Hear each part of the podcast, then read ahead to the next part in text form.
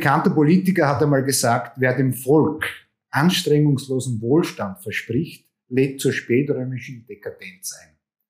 Herzlich willkommen zu einer weiteren Ausgabe des Kamingesprächs ohne Kamin, dem Spontan-Talk-Format von Okidog und Bachheimer.com.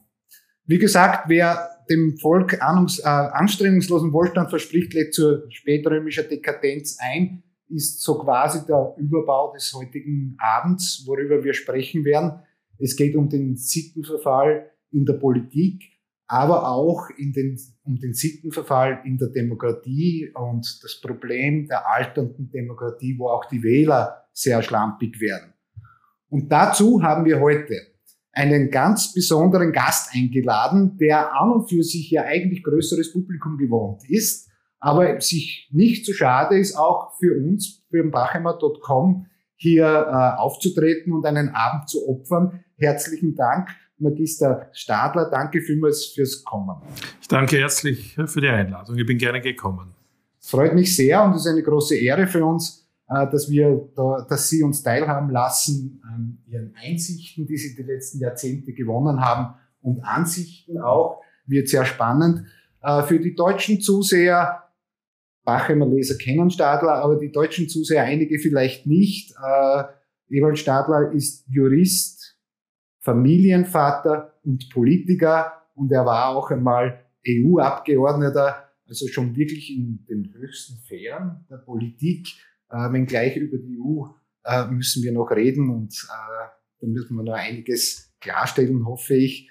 Äh, wir haben dieses Gespräch bereits vorige Woche geplant, weil solche Kapazunder als Gäste bekommt man ja nicht so leicht und muss man reservieren, haben aber nicht gewusst, wie aktuell wir sind.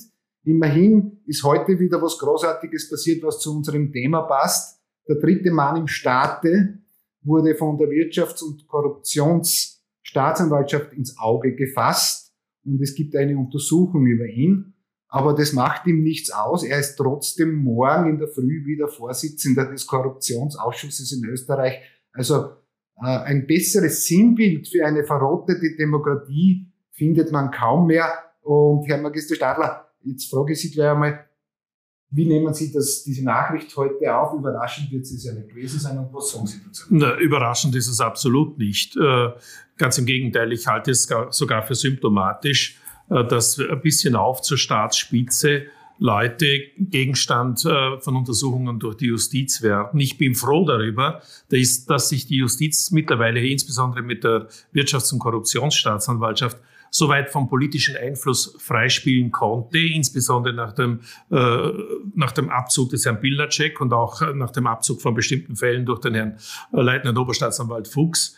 Äh, dass die Justiz auch gegen die Mächtigen vorgeht. Das war nicht immer so.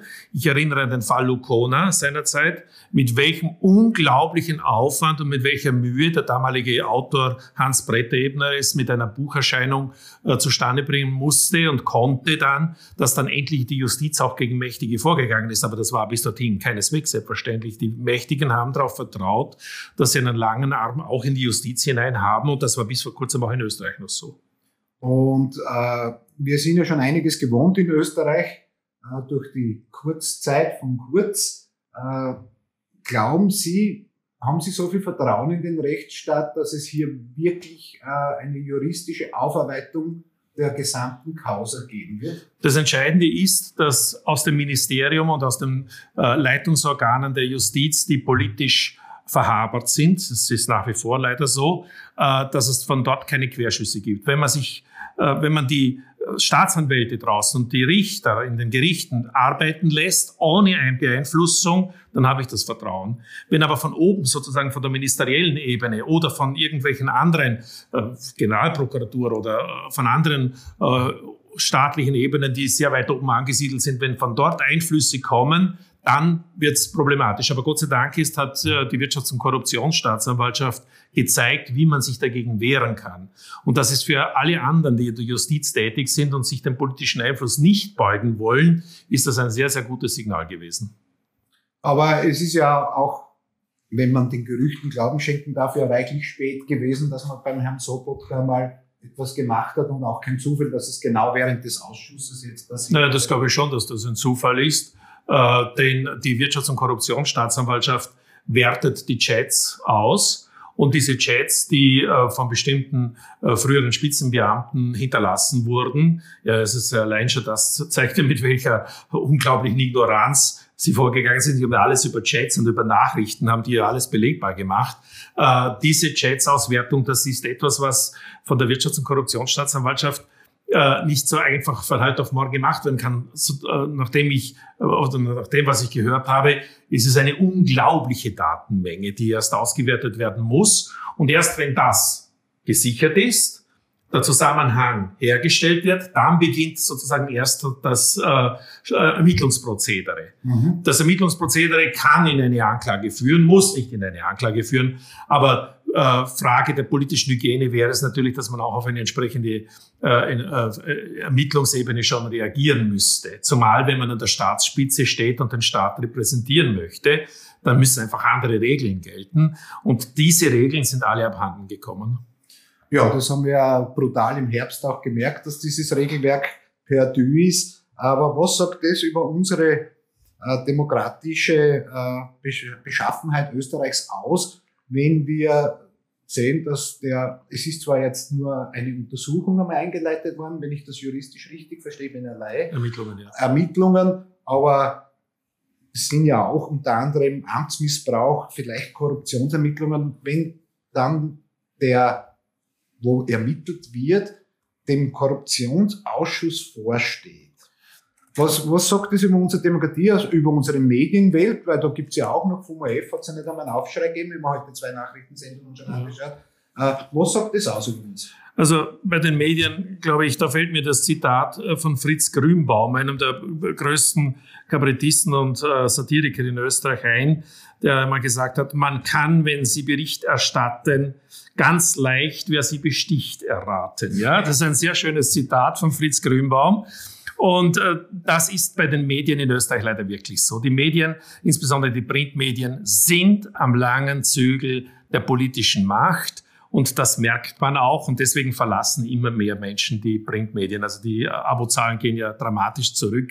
Und es hat sich ja bei einer Tageszeitung herausgestellt, in welcher Weise sie sogar mit Umfragedaten äh, Geschäfte mit der Politik gemacht haben. Und ich würde nicht behaupten wollen, dass das der, ein, der einzige Fall ist. Ja? Also ich würde da, wenn man dort einmal beginnt zu recherchieren, glaube ich, wird man sehr leicht fündig werden. Es ist aber ein anderes Problem. Das Problem lautet Parteien. Dass ein Mann nicht den Instinkt besitzt, zu sagen, so, jetzt kann ich einem Korruptionsausschuss nicht mehr vorstehen, wenn gegen mich wegen Korruption ermittelt wird. Das ist ja eine Problematik. Das ist eine Charakterfrage. Aber die andere Problematik ist, dass die internen Hygienemechanismen der Parteien nicht mehr funktionieren. Mhm. Und diese äh, Hygienemechanismen, das Nicht-Funktionieren der Hygiene, der Selbsthygiene, hängt zusammen mit der Rekrutierung, ich würde gar nicht einmal sagen Elitenrekrutierung, sondern mit der Nachwuchsrekrutierung der Parteien. Wenn Sie sich das anschauen und das über einen längeren Zeitraum beobachten, dann sehen Sie, wie unglaublich die Qualität der, äh, des Nachwuchses in den Parteien abgenommen hat. Das, da ist auch die Strache FPÖ keine Ausnahme gewesen. Ja, diese Qualität nimmt dermaßen ab, dass sogar die SPÖ heute das Problem hat, keine Nachfolger für die Frau Randy Wagner zu haben. Das ist der einzige Grund, warum die immer noch Parteivorsitzende ist. Ja. Sie haben dasselbe äh, Nachwuchsproblem in der FPÖ, sie haben dasselbe Nachwuchsproblem bei den Grünen und sie haben auch das gleiche Nachwuchsproblem äh, bei den äh, Schwarzen. Und die Schwarzen sind alle mittlerweile dermaßen äh, in verschiedene Ermittlungen verstrickt, ja, dass sie wie die alten Tanten auf dem Glatteis herumtanzen. Wenn einer ausscheidet und einer stürzt, dann stürzt der ganze Reihe ein. Das haben wir gesehen beim Rücktritt von Herrn Kurz, dass dann eine ganze Reihe von Leuten zurücktreten musste. Und so ähnlich wird es wahrscheinlich sein, wenn jetzt der Herr Nehammer im Gegenstand von Ermittlungen wird, wer Herr Sobotka unter Anklage kommt, was auch immer. Dann wird das bei der ÖVP genau das Gleiche sein. Und das ist die Reflexion und letztlich auch das Resultat der wirklich miserablen äh, äh, Auswahl der Funktionärseliten in den Parteien. Und das ist gleichzeitig das Krebsgeschwür unserer Demokratie. Und zwar ist das auch in Deutschland der Fall. Ja, ich meine, man muss sich nur vorstellen, eine Frau Baerbock als Außenministerin, ja, das ist nur möglich, die wäre in keiner Firma, wäre die über eine äh, Filialleiterposition hinausgekommen. Aber in Deutschland wird sie Außenministerin. Warum? Weil sie sich durch die Parteigänge hinaufgedient hat. Durch Angepasstheit durch nicht auffallen, durch auch äh, sozusagen äh, gar nicht erst ein Profil entwickeln, ja.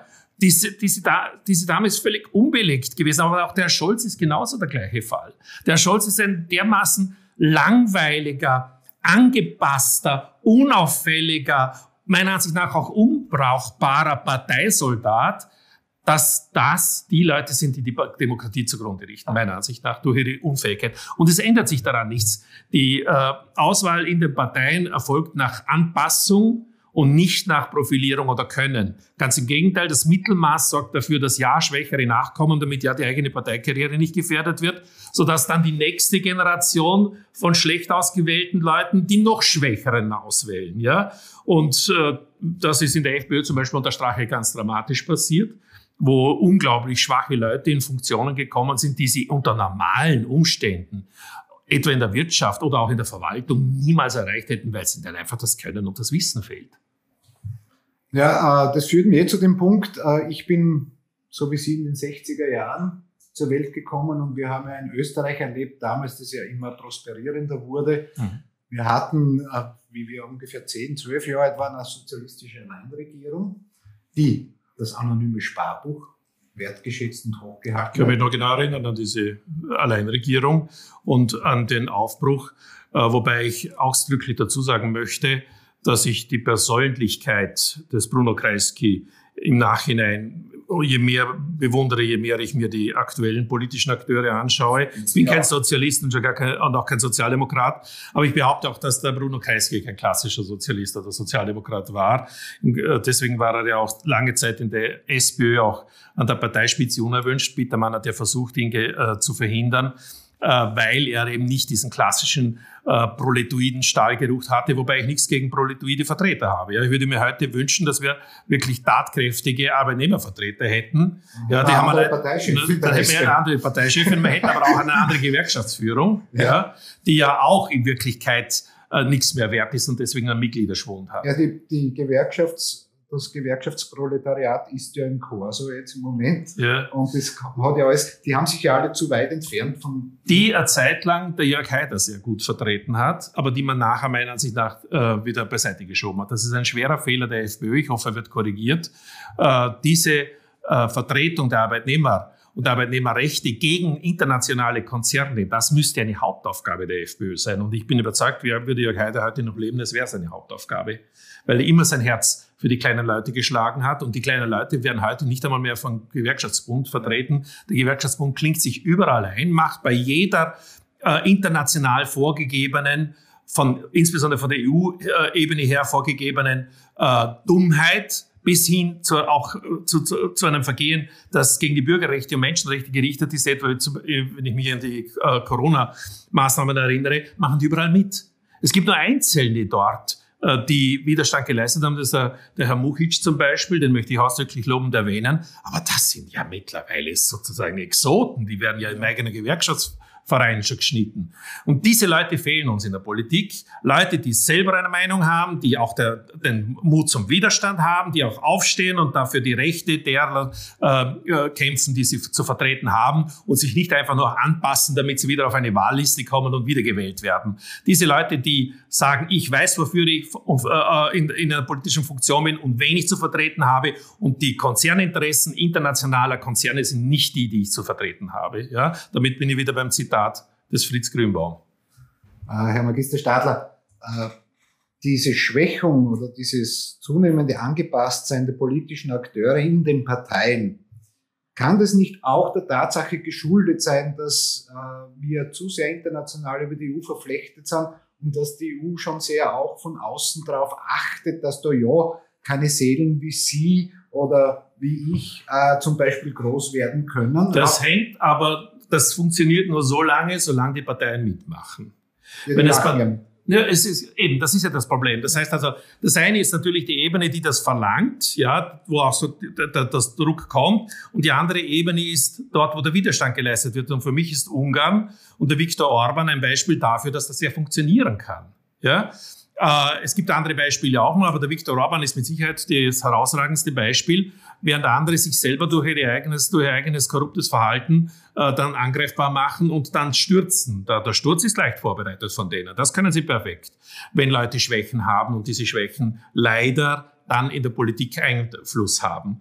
Äh, bei Viktor Orban ist das nicht der Fall und deswegen bringen sie ihn nicht zur Sturz. Das würden sie liebend gern machen. Ich erinnere nur daran, mit welcher unglaublichen äh, missionarischen, mess, äh, ich habe schon mal gesagt messianischen, aber missionarischen Sendungsidee der Herr Soros geglaubt hat, er muss äh, den Orban in Ungarn stürzen. Gott sei Dank sind die Wähler dort sich im Klaren, dass sie ohne Orban, dass es ihnen schlechter geht. Und Orban steht auch dafür, dass er die Ungarn vertritt und nicht die EU. Mhm.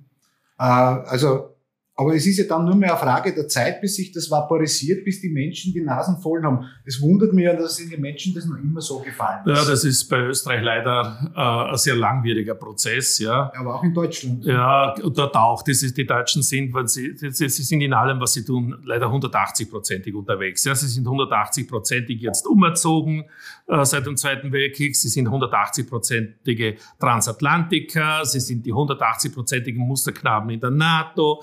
Äh, äh, ich weiß nicht, ich würde gerne Karl Zuckmeier äh, zitieren, der gesagt hat, sie sind lange in ihren äh, biederen Häuschen und tun alles, was die Obrigkeit verlangt, aber wehe, wenn sie dann losgelassen werden. Und das haben wir ja gesehen, wo das hinführt unter der Nazi-Zeit, was passiert, wenn sie losgelassen werden. Also das ist für mich eher eine, keine Referenzgröße, sondern ich habe es da eher mit der Sophie Scholl, die ja derzeit gelebt hat und auch äh, umgebracht wurde, oder auch mit Don Bosco, die gesagt haben, das Problem ist, dass das Böse nur deswegen siegen kann, weil das Gute äh, so feig ist.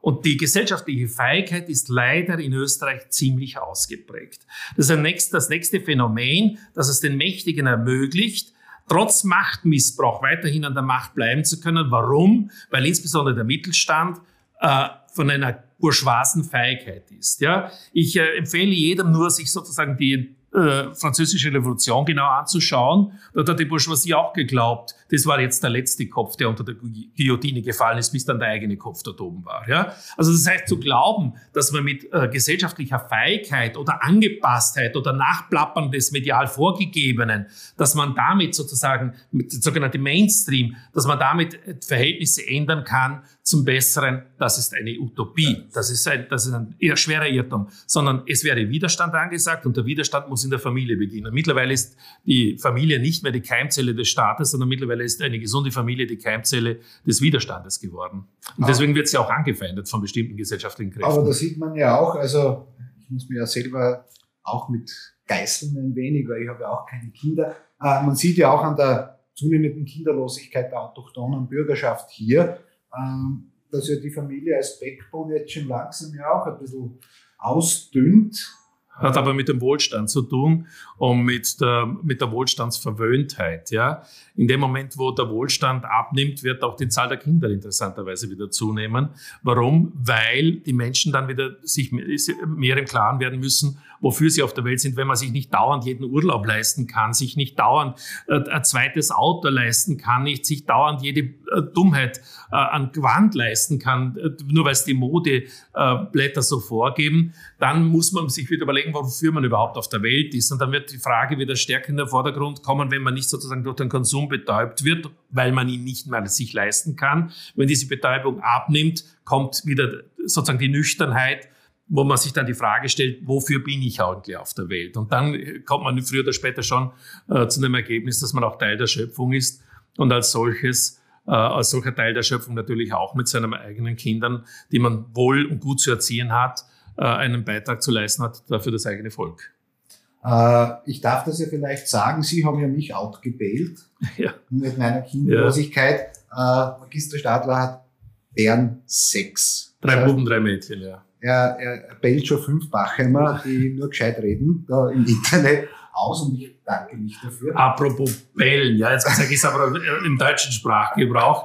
Äh, ich habe einmal ein Erlebnis gehabt, äh, wo ich zwei junge Damen gesehen habe, die beide äh, liebe kleine Hunde am Arm hatten. Ich glaube, es waren Chihuahuas und sich darüber erregt haben, dass ich mit meinen Kindern sozusagen länger gebraucht habe, bis ich aus der Cafetür draußen war Und ich habe ihnen da gratuliert zu ihren schönen Hunden. Habe gesagt, ich hoffe, dass diese Hunde ihnen einmal die Pension bezahlen. Ich habe gesagt, ich hoffe, dass meine Kinder nicht so dumm sind und ihnen die Pension bezahlen.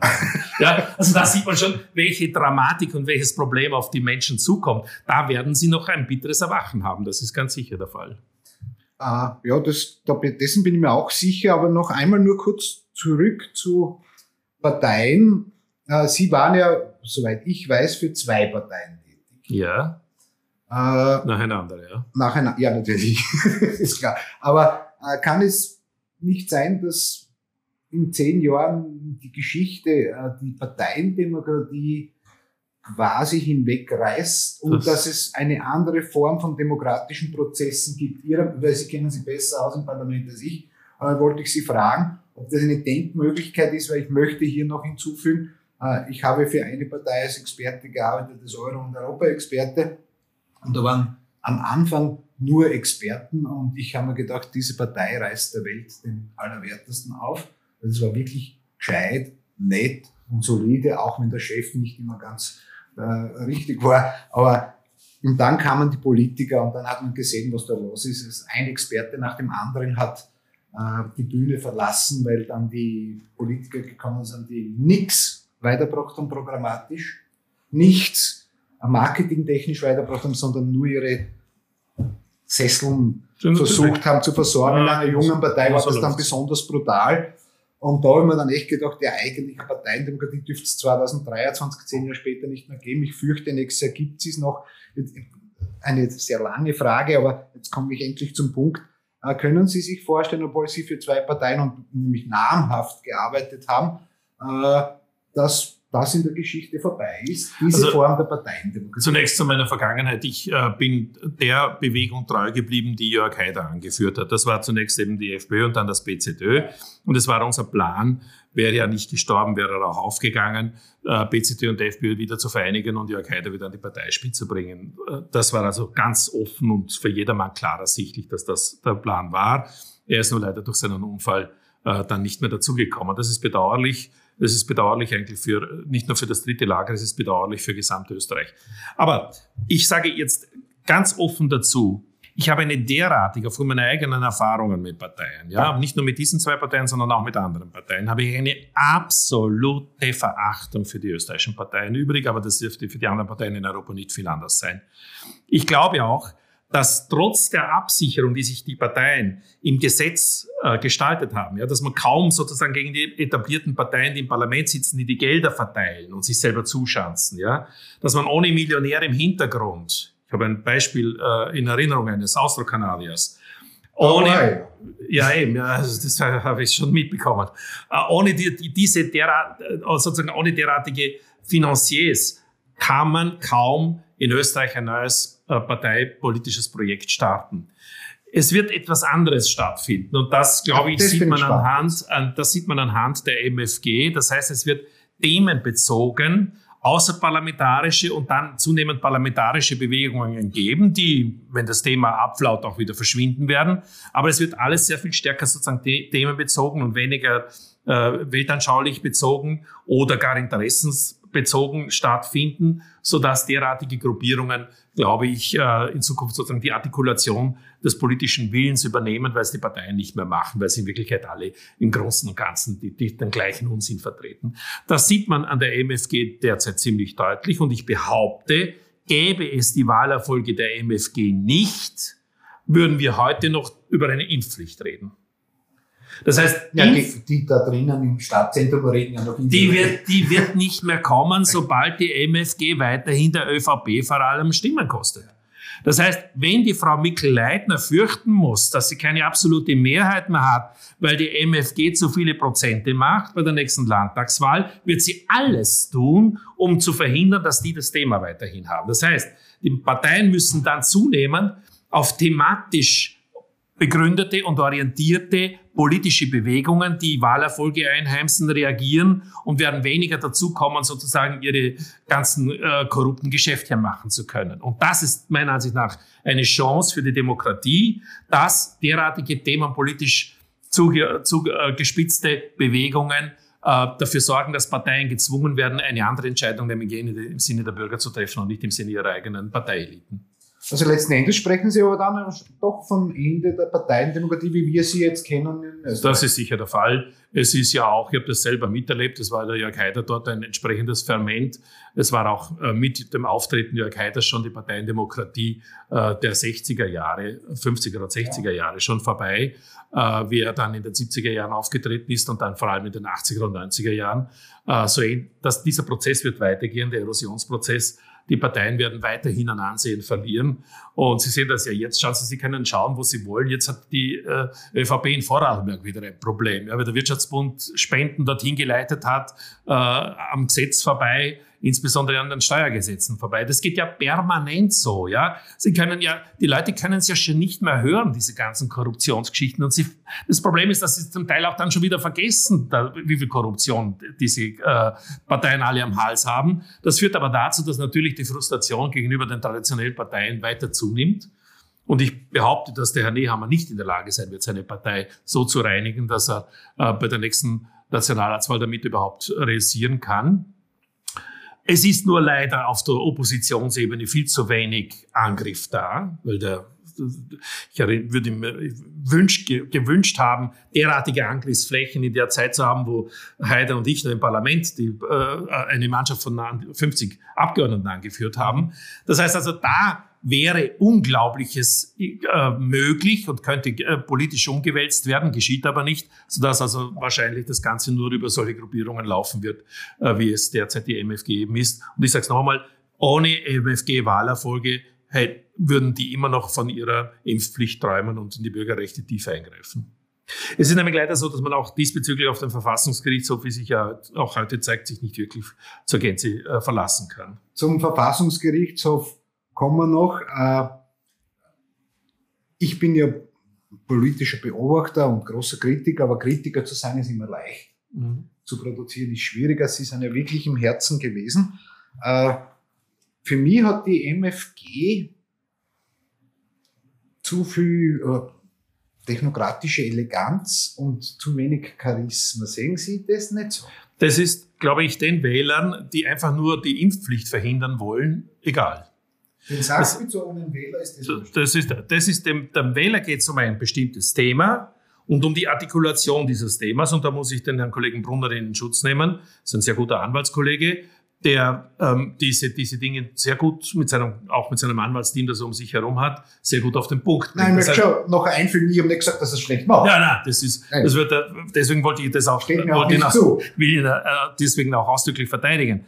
Ob ich ihn wähle, ist wieder eine andere Frage, weil er hat auch dort Leute dabei, die für mich unwählbar sind, ja. Aber das ist eine andere Geschichte. Äh, aber was ich sagen will, ist, dass derartige Bewegungen in Zukunft noch viel stärker auftreten werden, die auf ein ganz bestimmtes Thema bezogen kandidieren werden, Wahlerfolge einheimsen werden und damit die traditionellen Parteien zwingen werden, ihre Politik ändern zu müssen. Das werden sie nie freiwillig machen, ja, sondern sie werden es nur unter Zwang machen. Und das ist bei der Impfpflicht sehr eindeutig, kann man das nachvollziehen. Und äh, das wird sich auch in den nächsten Landtagswahlen niederschlagen. Ich meine, wenn man einmal in Tirol, ja, wo eine sehr starke Parteibindung traditionell vorhanden war zwischen Wählern und den Parteien, insbesondere zur ÖVP, wenn man dort einmal es schafft, in den Kommunen Tritt fassen zu können, wie man jetzt bei den Gemeinderatswahlen in Tirol gesehen hat, dann weiß man, was hier an Wählermasse in Bewegung geraten ist. Also da ist ja dann Licht am Ende des Tunnels. Natürlich, natürlich. Äh, werte deutsche Zuschauer, die ihr ja in der Mehrzahl seid bei Bachemo.com, äh, wir kommen gleich international aber wenn ich so einen österreichischen Kapazunder habe, muss ich natürlich ein bisschen über Österreich reden. Äh, Sie haben es gerade angesprochen, es ist nämlich heute noch was passiert. Und zwar hat der Verfassungsgerichtshof, und das ist wirklich unglaublich, äh, das war eine der letzten Institutionen der österreichische Verfassungsgerichtshof. Ich bin Skeptiker seit dem Jahr 95, seit wir zur EU gegangen sind. Äh, aber eine der letzten Institutionen, den ich immer noch und überall bei jeder Biertischdiskussion die Stange gehalten habe, war der österreichische Verfassungsgerichtshof. Und lieber Herr Präsident Gramwatter, das haben Sie mit dem heutigen Tag beerdigt. Ich weiß, es ist Ihnen egal, ob der Bach immer auf dem Verfassungsgerichtshof steht. Aber eines kann ich Ihnen auch sagen. Unser Furor ist euch allen jetzt gewiss, weil das Urteil, ich bin kein Verfassungsspezialist, ich bin aber Bürger. Und dieses Urteil, Herr Grabenwarter, das ist eine Schande für diese Republik und sie sollen sich schämen bis zum jüngsten Tag. Und ich fürchte auch, Bachhammer.com steht gegen jede Form von Gewalt. Aber sie schüren hier jetzt Probleme, die andere, die nicht so vornehm sind wie ich, wahrscheinlich anders aufnehmen werden. Und ich weiß nicht, was euch da drinnen geritten hat, aber das ist ein absoluter Skandal und ich bin super sauer auf euch, auch wenn es euch mächtig egal ist.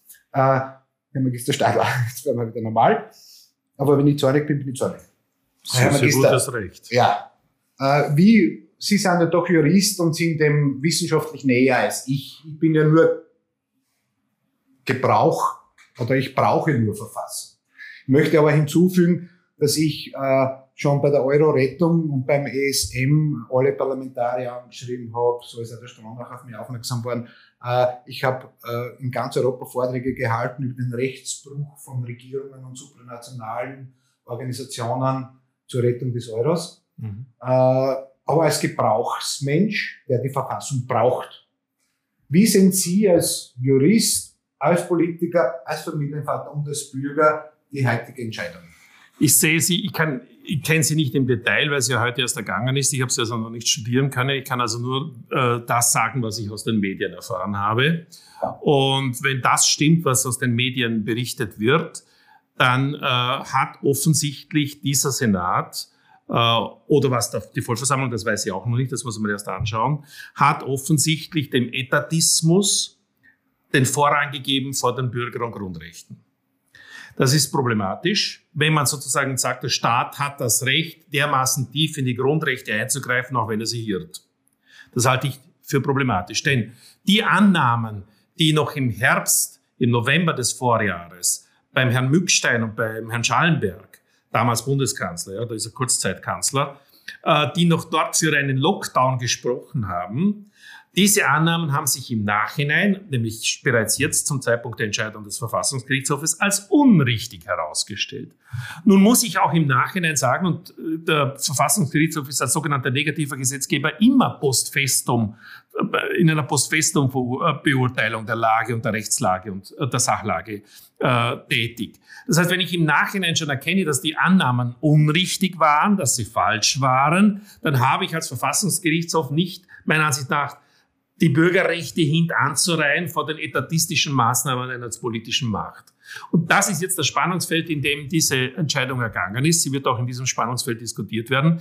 Ich kann nur sagen, ich erwarte mir von einem funktionierenden Verfassungsgerichtshof, dass die verfassungsmäßigen Grundrechte, äh, die Bürgerrechte, äh, insbesondere das Recht auf Freizügigkeit, das Recht auf Freiheit der Person, das Recht auf äh, äh, den, den, sozusagen den, eigene, den eigenen Körper und die eigene Meinung, dass diese Grundrechte jedenfalls so lange über den etatistischen äh, Ansprüchen des Staates steht, solange der Staat nicht zwingende Gründe auf den Tisch legen kann, die einen Eingriff rechtfertigen. Und diese zwingenden Gründe hat man im November behauptet. Sie haben sich heute als falsch herausgestellt und deswegen wären die Bürgerrechte zu bevorzugen gewesen und nicht der Etatismus. Sie sehen also, meine Damen und Herren, nicht nur der Lai Bachheimer, der ein glühender Demokrat ist, sondern auch ein juristischer Experte ist, ungefähr, wenn auch spezieller, meiner Meinung. Äh, das mit der Gesundheit und, und, und der Eingriff, dass man das damals nicht wusste, da gebe ich Ihnen ja völlig recht. Aber es ist ja für einen Verfassungsgerichtshof ja eines noch viel eindeutiger und wichtiger und das ist die Isonomie. Mhm. Und die Isonomie ist einfach nicht gegeben nach diesem Urteil. Naja, das ist, äh, nicht, ganz, das ist, ist nicht ganz so einfach. Also das ist meiner Ansicht nach ein bisschen eine äh, holprige äh, Argumentation, weil der Anspruch auf Gleichbehandlung bedeutet ja nur, dass man Gleiches gleich und Ungleiches ungleich behandeln muss. Also in dem Moment, wo ich äh, sage, es geht eine besondere Gefährdungssituation von Ungeimpften aus und wir haben ein bestimmtes Virus und das reagiert auf äh, diese äh, Ding sozusagen auf die Infektionslage der Ungeimpften in, in dieser und jener Weise, dann kann der Staat, wenn eine echte große Gefährdungslage vorliegt, unter Umständen berechtigt sein, in die äh, Grundrechte der Bürger einzugreifen. Nur, ich sage es jetzt noch einmal, das hat sich ja jetzt im März 2022 im Nachhinein als unrichtig herausgestellt. Und nachdem der Verfassungsgerichtshof ja praktisch immer post festum im Nachhinein eine Sach- und Rechtslage beurteilen muss, hätte er erkennen können, dass die Annahmen falsch waren, die damals zu diesen Eingriffen in die Grund- und Freiheitsrechte geführt haben durch, den, durch die Verhängung des, des, Lockdowns und hätte erkennen können, dass die, die, die Bürgerrechte höherwertig sind und höher anzusiedeln sind. Und das ist, ich sage es noch einmal, wenn das so stimmt, wie es in den Medien bis heute äh, Nachmittag kommuniziert wurde, ist für mich jetzt eine gewisse Enttäuschung, dass der Verfassungsgerichtshof dem Metatismus doch noch den Vorrang gegeben hat. Ich verstehe es nicht warum, aber ich möchte mir das Erkenntnis natürlich, sobald es vorliegt, natürlich im Detail anschauen. Sie sehen, meine Damen und Herren, man lernt nie aus. Jetzt habe ich auch wieder was gelernt. Ich dachte, auf die Grundfeste der Isonomie musste man unbedingt festhalten, wurde eines Besseren belehrt. Danke vielmals einmal. Werden wir morgen natürlich wieder uns anders orientieren auf wachhammer.com, aber das ist eine interessante Feststellung womit wir mal den, den regionalen Raum Österreich verlassen, damit auch die anderen zum Zuge kommen. Aber Wobei, da möchte ich einen Einwand oh, bringen. Der, deutsche, der deutsche Zuseher kann durchaus, glaube ich, äh, die österreichischen Verhältnisse Nein, nicht nur das, sondern österreichische Verhältnisse immer mit einem gewissen Interesse verfolgen, weil frei nach Karl Kraus ist Österreich die kleine Welt, in der die Große ihre Probe hält. Ja? Manches, was in Österreich stattgefunden hat, wird dann später auch in Deutschland so diskutiert. Zum Beispiel eben diese unselige Impfpflicht beispielsweise. Ja? 7. April. Das heißt also, die, äh, die Deutschen schauen immer mit einer gewissen Neid zum Teil auf die österreichischen Entwicklungen, weil es dann durchaus auch politische Kräfte gibt, die sagen, so wie die das machen und so wie die sich wehren, das würden wir uns in Deutschland auch wünschen. Äh, bevor wir jetzt in andere Regionen äh, stoßen, bleiben wir dann doch noch ein bisschen bei der Verfassung. Ich bin der Letzte, der sehr viel Sympathien für Oligarchen hat. Mhm. Aber das, was hier jetzt vor sich gegangen ist mit den Enteignungen, was die Oligarchen, einige von ihnen ja schon gemacht haben, damit sie reich wurden, äh, es gibt aber uns Republiken hier als Gebrauchsverfassungsmensch äh, lange nicht das Recht, dass wir das dulden, dass unsere Verfassungsgerichtshöfe das dulden, dass man Menschen, die einem Land angehören, und das Land ist böse, ja, von mir aus, äh, so behandelt. Und warum? Es gibt ja Eilanträge in Deutschland zum Beispiel. Und deutsche Banken, habe ich heute gehört, 938 Millionen haben sie bereits enteignet von Russen. Das ist nichts an Vermögen. Offensichtlich geht es doch nicht so einfach. Aber äh, warum kommt da dann nicht äh, ein Verfassungs- oder Grundgesetzgerichtshof, wie sie immer in Deutschland heißt, äh, zur Sprache und sagt, das geht einmal so nicht. Können Sie mir das erklären als Laien? Ja, das liegt an der Systematik, äh, die, wie die Verfassungsgerichte äh, arbeiten, ja, und wie, was ihre Rolle ist. Solange sozusagen keine, keine Beschwerde an den Verfassungsgerichtshof herangetragen ist, hat er wohlweislich die vernünftige Einsicht, sich nicht zu äußern zu tagespolitischen Themen. Ganz im Gegenteil, ich würde jeden Verfassungsrichter, der beginnt, tagespolitische Themen ja. abzuhandeln, würde ich bekämpfen, würde ich sagen, der Mann ist nie, oder die Frau ist nicht äh, äh, akzeptabel im Verfassungsgerichtshof. Der Verfassungsgerichtshof muss sich aus dem tagespolitischen Geschehen heraushalten, um einfach die Unparteilichkeit zu haben, dass dann, wenn er angerufen wird, das kann man erst nur dann, wenn man eine Beschwer hat, dass er dann entscheidet. Und wenn jetzt jemand enteignet wird, ob das jetzt ein russischer Staatsangehöriger ist oder ein Österreicher ist oder ein anderer Drittstaatsangehöriger oder EU-Staatsbürger ist, das spielt keine Rolle, wenn er durch eine Maßnahme, durch eine hoheitliche Maßnahme des österreichischen Staates in seinen Grundrechten verletzt wird, hat er die Möglichkeit, den Verfassungsgerichtshof anzurufen und der muss dann überprüfen, ob das überhaupt hält oder nicht.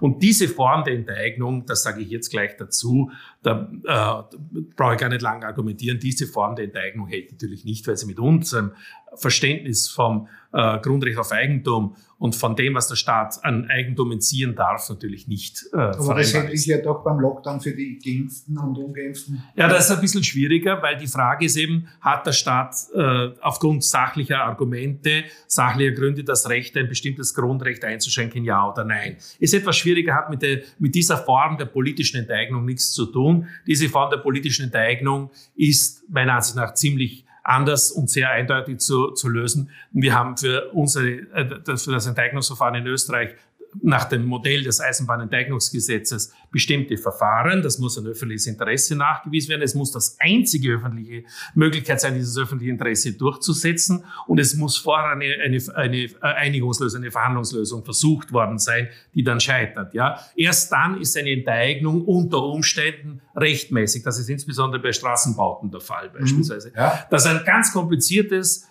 äh, äh, äh, Verfahren und es gibt keine entschädigungslose Enteignung. Ja, die gibt es gar, gar nicht. Also das heißt, es muss auch eine angemessene Entschädigung geleistet werden. Und das trifft hier bei diesen Fällen überhaupt nicht zu, sodass das also mit Sicherheit äh, äh, vor dem Verfassungsgerichtshof nicht halten wird. Also davon gehe ich aus. Also. Ja, davon gehe ich fix aus. Und äh, ich glaube auch, dass die österreichische Bundesregierung unter dem Teppich wieder in Moskau hineinkriechen wird und dort bestimmte Angebote machen wird, weil wenn die glauben, dass sie mit dieser dummen Sanktionspolitik auf Dauer durchkommen, dann sind sie absolut schief gewickelt. Dann kennen sie die russische Seele und das russische Volk überhaupt nicht. Ja, Putin hat ja schon auch angekündigt, gleich am Anfang, äh, dass ja alle, die da kooperieren, dass er sich die notieren wird quasi, oder wenn es richtig übersetzt wurde, ja. und dass er sich die aufmerken wird. Und aber das ist aus, dann eh aufgemerkt. Ja, aber das ist aus österreichischer Sicht besonders dumm. Ja. ja. denn bei Maßnahmen mitzumachen, die eindeutig gegen unseren Neutralitätsstatus verstoßen, und das noch gegen die Nachfolgestaat eines Signatarmacht unseres Staatsvertrages, das ist meiner Ansicht nach besonders dumm. Und der ehemalige Bundespräsident Heinz Fischer hat das in seiner typischen Art mehr oder minder verklausuliert auch schon gesagt. Der ist sich darüber schon im Klaren, dass das besonders dumm ist. Und die Russen reagieren nicht sofort. Das kann man in der Geschichte genau nachvollziehen. Aber sie wissen es und sie haben ein langes sich. Gedächtnis und sie merken ja, sich das. Gesagt. Und ich bin überzeugt, dass das früher oder später für die Österreicher noch teuer kommen wird, weil so dumm und so arrogant von einem Kleinstaat, der zudem noch mit russischer, damals sowjetischer Unterstützung überhaupt errichtet wurde und seine Selbstständigkeit wiedererlangt hatte, äh, zu reagieren, ist wirklich deswegen noch, noch dreifach dümmer, weil gerade Österreich mit seiner Neutralität, und das hat der Putin ja gesagt, sogar ein Modellfall für eine Ukraine hätte darstellen können. Das heißt, wir hätten ja sagen können, bitte, wir haben jetzt 60, 70 Jahre ganz gut gelebt mit dem Staatsvertrag. Wir haben es überlebt. Wir haben sogar Wohlstand erlangt mit dem, mit dem Neutralitätsgesetz, das wir selber beschlossen haben nach dem Moskauer Memorandum. Das heißt, man hätte denen sagen können, wenn wir so dumm gewesen wären im Jahre 1955, wie ihr, dass wir einen NATO-Beitritt angestrebt hätten, ja schon im Jahre 1949 gegründet wurde, dann hätten wir niemals einen Staatsvertrag bekommen. Wir hätten eine Teilung Österreichs bekommen. Wir wären genauso, der größte Teil Österreichs wäre hinter dem eisernen Vorhang verschwunden gewesen für mehrere Jahrzehnte. Hey, ich bin Steirer, ich wäre vorn geblieben. Wahrscheinlich, ja. Aber äh, unsere Bundeshauptstadt Wien wäre jedenfalls ja. das Berliner Schicksal Nummer zwei gewesen. Das heißt also, das wäre sogar die Möglichkeit gewesen für die österreichische Bundesregierung auf der internationalen Ebene, Ebene. sogar noch als Modell und damit als Verhandlungsort zu dienen und damit auch einen Beitrag für die Völkergemeinschaft zu leisten. Nein, der Herr Nehammer fährt nach Brüssel und plappert dort nach, was ihm dort vorgeschrieben wird. Mehr ist er nicht. Es ist leider eine, eine unglaubliche Blamage und ein Niedergang der österreichischen äh, Außenpolitik, die einfach erschütternd ist. Die ja in den 70er Jahren ja wirklich auch von Natürlich, aber, weil wir einen Bundeskanzler hatten, der eine Ahnung davon hat. Jetzt haben wir einen Bundeskanzler, der von nichts Ahnung hat. Ja? Der war nicht einmal im Bundesheer brauchbar und bei uns ist er Bundeskanzler. Das ist, das ist das Erschütternde. Ich hoffe nur, dass der Wähler ein Einsehen hat und mit diesen Figuren möglichst bald abführt. Äh, das hoffe ich natürlich auch. Aber jetzt habe ich nur eine Frage. Äh, ich habe sehr viele sehr gescheite Freunde, die auch teilweise im Staatsdienst sind und die sagen, äh, es ist in der Inkompetenz der politischen Akteure begründet. Mir ist diese Erklärung zu wenig, weil auch wenn die inkompetent sind, also wie diese ganzen Minister Hasen, sage ich bewusst Hasen, sage ich, ja, verklagt's mich, äh, diese Ministerinnen da, die lustigen, äh, die haben ja doch Berater hin. Nein. Weil wenn du wieder Nehammer Kanzler wirst, das ist schon ein starkes Stück. Seine Berater sind genauso ja, aus dem gleichen Holz wie er. Schauen Sie sich die Berater des Herrn Kurz, Kurz an, die alle dann jetzt in, dem, in der Medienöffentlichkeit im Zusammenhang mit bestimmten Vorgängen ja genannt wurden. Ja? ja. Die sind genauso aus dem gleichen Holz geschnitzt, genauso gestriegelt. Wenn ich nur mehr Berater habe, die mir sozusagen nach, mein, nach, äh, nach meinem Mund und nach meiner Methode arbeiten, ja, dann kann nichts Gescheites herauskommen. Ganz im Gegenteil, ich muss Berater haben, die möglichst kritisch zu dem stehen, was ich mache, damit ich mich im Vorfeld schon sozusagen wirklich abschleifen muss, um eine vernünftige und gute Lösung herbeizuführen. Aber das machen die alle nicht mehr. Die Beraterstäbe sind genauso Parteiheinis, sind genauso Leute, die in der Partei was werden wollen, die möglichst bald auf einen Ministersessel kommen wollen oder zumindest ins Parlament kommen wollen oder irgendwelche Superjobs in dem, im staatsnahen Bereich haben wollen. Und daher ist völlig egal, was herauskommt, sondern es ist eher das Problem, dass bereits in der, wenn wir jetzt auf die EU zurückgehen, bei der Botschafterkonferenz, das sind das sogenannte ständige Botschafterkonferenz, die alle Ratsentscheidungen ja vorbereitet. Ja, das ist ja kaum bekannt, dass das in Wahrheit ein sehr mächtiges Gremium ist.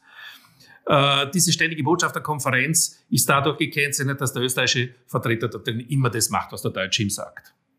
Das ist, wie bei der das, EZB. das ist genau wie bei der EZB und wir sind dort wie ein Filialbetrieb. Ich äh, war mir oft nicht sicher, wer man von Brüssel, von Berlin oder von Pullach aus, wo der Sitz des BND ist, äh, äh, regiert. Ich weiß, dass die österreichische Politik in bestimmten Fragen grundsätzlich nur das macht, was ihnen die Deutschen vorkauen und das einfach nachplappern. Das war unter äh, Sebastian Kurz mit dem Verhältnis zur Frau Merkel der Fall. Und jetzt ist es aber nicht viel besser geworden. Und ich behaupte, dass der Herr Nehammer nicht den Mumm hat, in Brüssel zu sagen, meine Damen und Herren, hier bin ich als neutraler Vertreter, hier spiele ich nicht mit, ganz im Gegenteil, ich empfehle dem Herrn Zelensky einen Trip nach Österreich, ich erkläre ihm die Neutralität und dann soll er bitte entscheiden, ob er damit sein Volk möglichst rasch aus diesem Krieg herausbringt. Ja? Nein, er geht nach Österreich, äh, und plappert irgendetwas daher von Sanktionen und, und, äh, und sagt auch noch, dass sozusagen äh, Österreich gezwungen worden sei, von den Sowjets gezwungen ja. worden sei, eine Neutralität einzuführen, was ja besonders dumm ist, eine besonders dumme Aussage ist.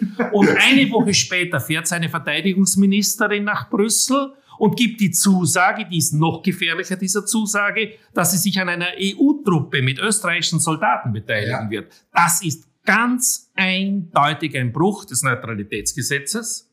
Eine Ministerin, die so etwas macht, müsste unter Ministeranklage gestellt werden und müsste am nächsten Tag zurücktreten. Entschärft werden zumindest. Nein, nein, das, das ist eindeutig ein, ein, ein, ein Vergehen nach, gegen das Neutralitätsgesetz, damit gegen die Verfassung. Und das, die Mehrheit des Parlaments hätte die Verpflichtung, mit einer Ministeranklage beim Verfassungsgerichtshof das zu ahnden. Die Mehrheit des Parlaments wird aber leider gebildet durch Parteien, die das alles sogar noch äh, offen oder verhohlen mittragen. Aber es ist ganz eindeutig, Sie können auch Verfassungsjuristen fragen, ist diese Zusage, die die Frau Danner in Brüssel gegeben hat, mit dem Neutralitätsverfassungsgesetz, steht im Verfassungsrang, nicht vereinbar, und zwar in keiner Weise vereinbar. Und daher ist das ein unglaublicher Skandal, dass das nicht einmal von den Medien aufgegriffen wird, dass die Frau Danner auf der EU-Ebene Zusagen macht, die einfach ein offener Bruch der, der Verfassung darstellen. Und Sie glauben sogar, der der Herr Mayer, Verfassungsjurist, würde so. Also ich habe im ORF den Herrn Busjäger, den ich kenne, äh, äh, gehört, der an der Uni in Innsbruck äh, im öffentlichen Recht, im Verfassungsrecht lehrt, äh, den ich kenne, der war ja auch in Vorarlberg einmal als Verfassungsrechtler tätig.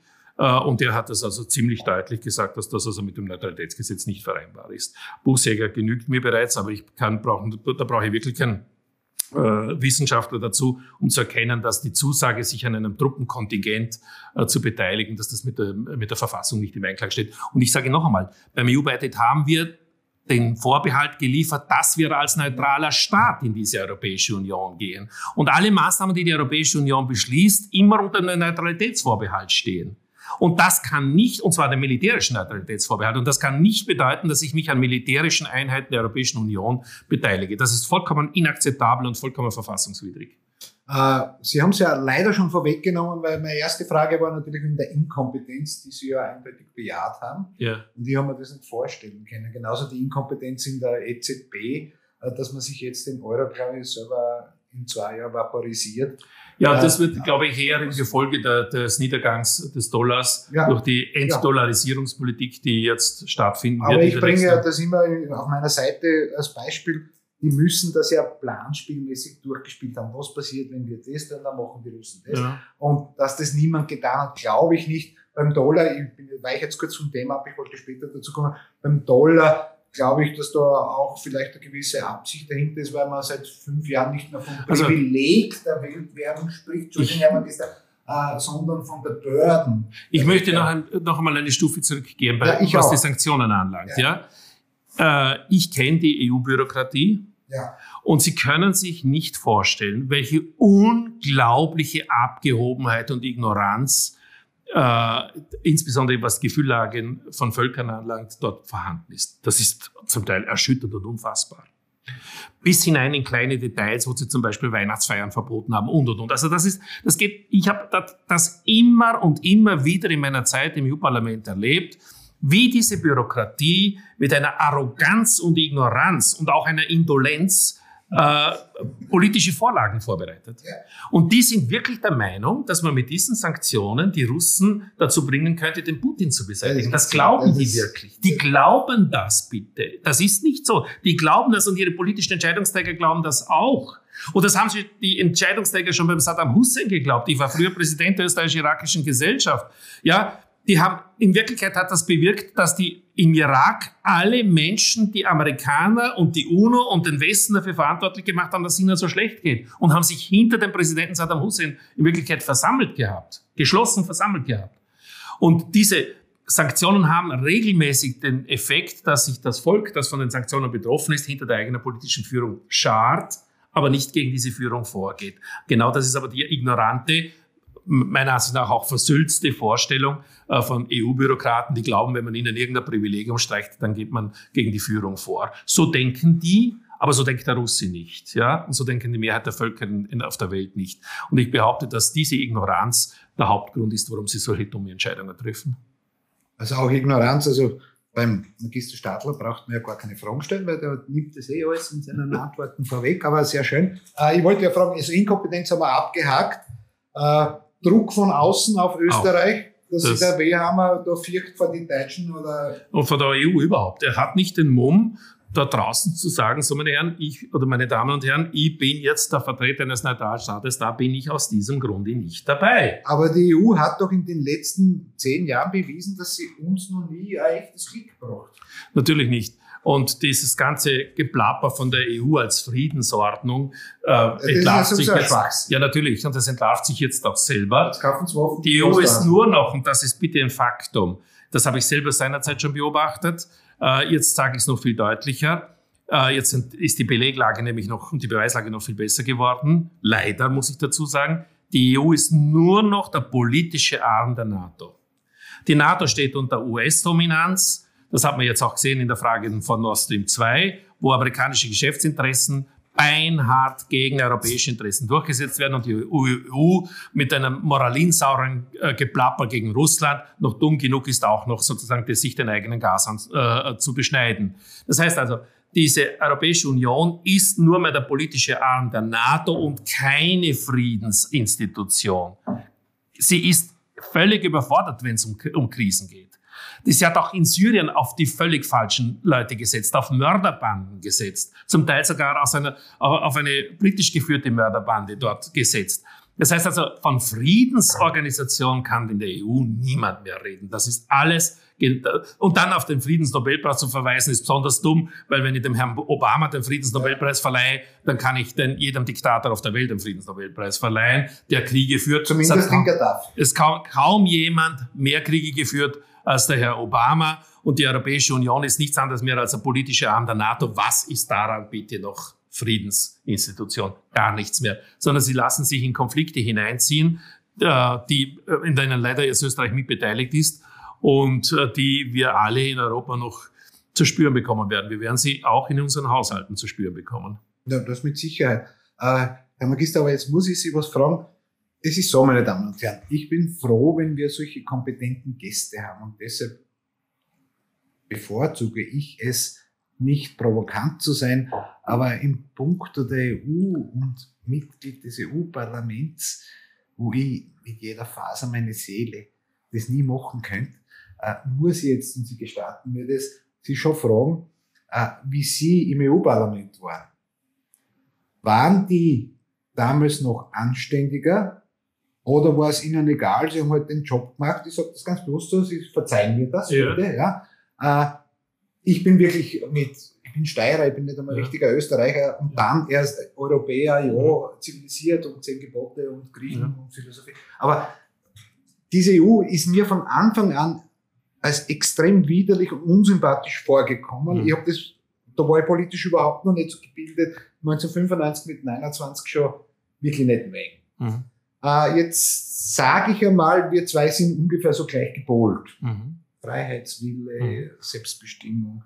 Und dann sitzt also ein gescheiter Handel wie Sie in der EU. Wie lässt sich das vereinbaren? Also ohne provokant, indem man einfach den Mund aufmacht. Und da habe ich mich nicht bremsen lassen. Es war ja auch so, dass wie ich in das EU-Parlament gekommen bin, wurde schon im EU-Parlament ein Dossier über mich verteilt. Das wird also, werden also von denen, die kommen, werden schon Dossiers angelegt. Und da war also, war, war also schon völlig klar für die äh, anderen Abgeordneten, äh, wie der äh, Neue aus, aus Österreich gestrickt ist. Äh, aber ich muss dazu sagen, allein wenn man das EU-Parlament analysiert, ich, Gott sei Dank ist zunächst einmal äh, die EU nicht Europa und Europa ist nicht die EU. Ja, ja? Gott, sei Dank. Äh, Gott sei Dank. Und das ist aber auch so ein arroganter Anspruch, den die EU-Institutionen ja. und auch die EU-Funktionäre immer wieder erheben. Aber da gibt es Dutzende Wortmeldungen von Abgeordneten, die behaupten, sie seien die Elite Europas. Das kann man sich nicht vorstellen. Das ist ein dermaßen widerwärtiger, unverschämter Geldvernichtungsapparat, das ist unfassbar. Ich habe immer wieder Situationen erlebt, wo von den damals 754 Abgeordneten keine 20 mehr im Plenum waren, sondern die Dolmetscherkabinen hinten oben, wo ja in alle Sprachen übersetzt werden muss, zehnmal mehr bestückt waren als die, das Plenum unten. Ja? Das heißt, die gehen dorthin, liefern ihren Kurzdebattenbeitrag ab und gehen wieder heim und verrechnen, leisten überall Unterschriften und verrechnen nur noch Spesen. Ich habe einen polnischen Abgeordneten erlebt, der ein, ein hin und her zwischen Polen, also Warschau und, und, und Brüssel hin und her gefahren ist, einen schwunghaften äh, Handel mit seinem Auto betrieben hat, sich jede Fahrt hat zahlen lassen und er hat gesagt, sein Ziel ist es nur noch, noch einmal gewählt zu werden, hat er gesagt, weil dann hat er, glaube ich, sieben oder acht Eigentumswohnungen in Warschau und dann kann er sich zur Ruhe setzen. Genau so läuft das. Ich, ich könnte Sonderzahl Beispiele bringen der ganz unverschämten Geldvernichtung die da draußen stattfindet. Ich habe Abgeordnete gesehen, die von einem Buffet zum anderen gegangen sind. Der Einzelne fahren schon mit dem Fahrrad durch die Gegend und fahren von einem Empfang zum anderen. Die leben nur noch von diesen. Ja, von, von. Ich könnte Dutzende Beispiele bringen, wo, wo diese ganze Unverschämtheit. Was äh, hat einer wie Sie dort dann verloren? Natürlich, Widerstand. Ich habe natürlich auch entsprechend angeeckt. Ich habe von mir einen britischen Abgeordneten gehabt, der mich dafür kritisiert hat, dass ich Wahlbeobachter in Russland war und äh, äh, war ja auch Wahlbeobachter auf der Krim, ich war Wahlbeobachter auch in, im Donbass, äh, der mich deswegen angefeindet hat und mit einer Rhetorik, die eindeutig Richtung Krieg geht. Ich habe ihm auch gesagt, das war der Kollege Tenok aus, aus Großbritannien, ich habe gesagt, Kollege Tenok, ich habe es in Englisch erklärt, Sie werden Ihren Krieg schon noch bekommen. Aber ich gesagt, nur eines wünsche ich Ihnen, dass London nach dem nächsten Krieg genauso ausschaut wie Berlin 1945. Der war fassungslos. Der hat sich das nicht vorstellen können, dass Großbritannien einmal zu den Verlierern gehören könnte. Der wird sich noch wundern. Ja, natürlich wird er sich wundern, aber diese Arroganz ist auch dort nach wie vor in den Köpfen drinnen. Ja? Also diese, äh, mittlerweile sind die Briten ja Gott sei Dank aus der EU ausgetreten, ich beneide sie sogar darum, aber äh, diese, diese, diese äh, äh Arroganz, die dort herrscht, gegenüber den Mitgliedsländern und den Völkern, vor allem den Wählern, das ist, da ist das österreichische Parlament ja geradezu noch bürgernah dagegen. Und das heißt was, ja. Also das ist alles, wenn Sie sich den Nationalrat anschauen, ist das alles dort viel, viel, viel, viel hundertfach schlimmer dort, ja. Und das gilt aber auch für die anderen EU-Institutionen und sie sind ja erfinderisch, was äh, die Einrichtung neuer Institutionen anlangt. Das ist, ja, es ist, ja, ist ja kaum bekannt, dass es äh, über 20 verschiedene derartige äh, Einrichtungen gibt. Und ich sage es noch einmal, aber das Ganze wird vorberaten, auch was im Rat äh, beschlossen wird. Der Rat ist ja das eigentliche Beschlussgremium der Staats- und Regierungschefs. Das ist alles vorher in der Ständigen Botschafterkonferenz. Alles schon ausgemauschelt. Und da spielt Österreich niemals eine eigenständige Rolle. Nicht ein einziges Mal. Äh, darf ich nur eine Frage stellen? Äh, das Vorschlagsrecht, ist es eine, ein, ein, eine Mehr oder stimmt das, dass das EU-Parlament kein Vorschlagsrecht das kommt darauf an, es äh, hat schon Vorschlagsrechte, ja, und vor allem Mitwirkungsrechte. Es müssen zum Beispiel die Kommissionsmitglieder müssen durch ein äh, äh Votum äh, im äh, EU-Parlament müssen sie Zustimmung erlangen. Das ist eine äh, epochale Änderung gewesen, die die Bedeutung des EU-Parlaments hätte steigern sollen. Das heißt also, wenn ein EU-Kommissar äh, nicht das Parlament kommt, äh, bei der Abstimmung, dann fällt er. Da gab es einen berühmten Fall oder berüchtigten Fall aus Italien, wo ein konservativer Abgeordneter, der dem Papst äh, Carlo Wojtyla nahestehend war, also Johannes Paul II. nahestehend war, äh, dass der dann durchgefallen ist, weil er eben konservativ war. Ja? Und das ist leider, das ist das Nächste, da sieht man auch, wie die sogenannten konservativen Parteien, ÖVP gehört auch, auch dazu, aber CDU, CSU ist KH besser, wie die alle sozusagen sich in den linken Mainstream einklinken. Das sieht man am deutlichsten in der Frage etwa des, der Abtreibung. Ja? Das haben die jetzt im dritten Anlauf haben sie es durchgebracht. Warum? Weil die Bourgeoisie immer umfällt. Ja, das ist das Kennzeichen. Und Sie werden kaum irgendwo mehr widerliche Bourgeoisie auf einem Haufen antreffen wie in diesem EU-Parlament. Das sage ich Ihnen ganz nicht. Ja, deshalb fahre ich auch dort nie wieder hin in meinem Aber es ist lohnend, das sich einmal anzuschauen. Nein. Ich habe äh, Besuchergruppen gehabt und die EWU-Beamten, die natürlich alles mitgeschrieben haben, das ist immer ein Beobachter dabei, äh, die waren natürlich entsetzt, was ich den Leuten dort alles erzählt habe, aber nichts davon konnten sie widerlegen, weil alles die Wahrheit war. Es ist ja schon merkwürdig, dass ein Beobachter dabei ist und ja. Äh, ich finde es auch merkwürdig, dass in postkommunistischen Zeiten nach dem Fall Russlands äh, niemand was dabei gefunden hat, dass die Brüsseler Zusatzebene, die eh keiner braucht, äh, diese ganzen Typen Kommissare nennt. Das ist ein reines Rätesystem. Das, das, ist ein Rätesystem. Das ist, ist das Sowjetsystem auf europäischer ja, Ebene. Ja? Und niemand hat was dabei gefunden nein, und das finde ich schon eher gemeingefährlich. Ja, ja. Und, äh, aber darf ich fragen, würden Sie heute, wenn Sie die Möglichkeit hätten, äh, noch einmal dort mittun? Nein, mittun, ich habe ja nie mitgetan, sondern ich war Mitglied, äh, bin gewählt worden. Aber Sie haben sich ja zahlen lassen von denen? Natürlich, ja. ja. Das wäre ja noch schöner, wenn man sozusagen noch draufzahlen würde, auch ja noch Vögeln. Also ich habe dann versucht, also alles abzuschließen, was ich mit denen zu tun hatte. Aber wenn man da draußen ist, und da ist für mich jetzt die Enttäuschung, was die äh, FPÖ-Fraktion anlangt, groß und auch die anderen äh, konservativen Parteien. Wenn man da draußen ist, dann muss man mit viel mehr Lust an der Agitation gegen diesen Haufen Widerstand leisten. Ja, das. Das, heißt, das bedeutet auch, dass man an Missionen teilnimmt, die die nicht wollen. Ich bringe nur ein Beispiel.